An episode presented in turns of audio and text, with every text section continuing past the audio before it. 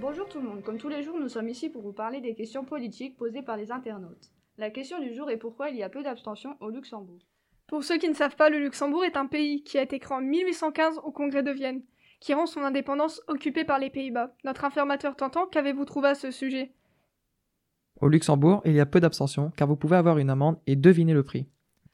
50 euros Non, cela va de 100 à 250 euros pour la première abstention non justifiée. Et oui, cela fera moins de sorties dans les bars. Et si cela se répète plusieurs fois Cela vous fera 1000 euros. Une énorme somme pour juste ne pas avoir voté, ça serait dommage.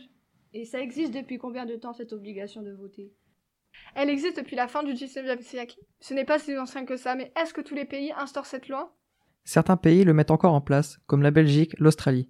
Mais d'autres, comme les Pays-Bas, l'ont supprimé. Mais est-ce que tout le monde a l'obligation de voter Non, les personnes âgées de 70 à 75 ans, à partir de cet âge-là, peuvent voter en correspondance sans justification. Et si on a moins de 70 ans, que se passe-t-il si on ne va pas en présentiel Si la personne ne va pas voter et qu'elle n'a pas de justificatif, elle sera convoquée par le juge de la paix. Alors qu'en France, voter est un devoir, nous n'avons pas d'amende. Mais qu'est-ce qu'un devoir Un devoir est une obligation de nature juridique ou morale. Et bien maintenant, je pense que vous avez tout sur pourquoi il n'y a pas beaucoup d'abstention au Luxembourg. J'espère que cette émission vous aura plu. Je vous dis à bientôt sur d'autres sujets sur l'histoire. À À bientôt. À bientôt.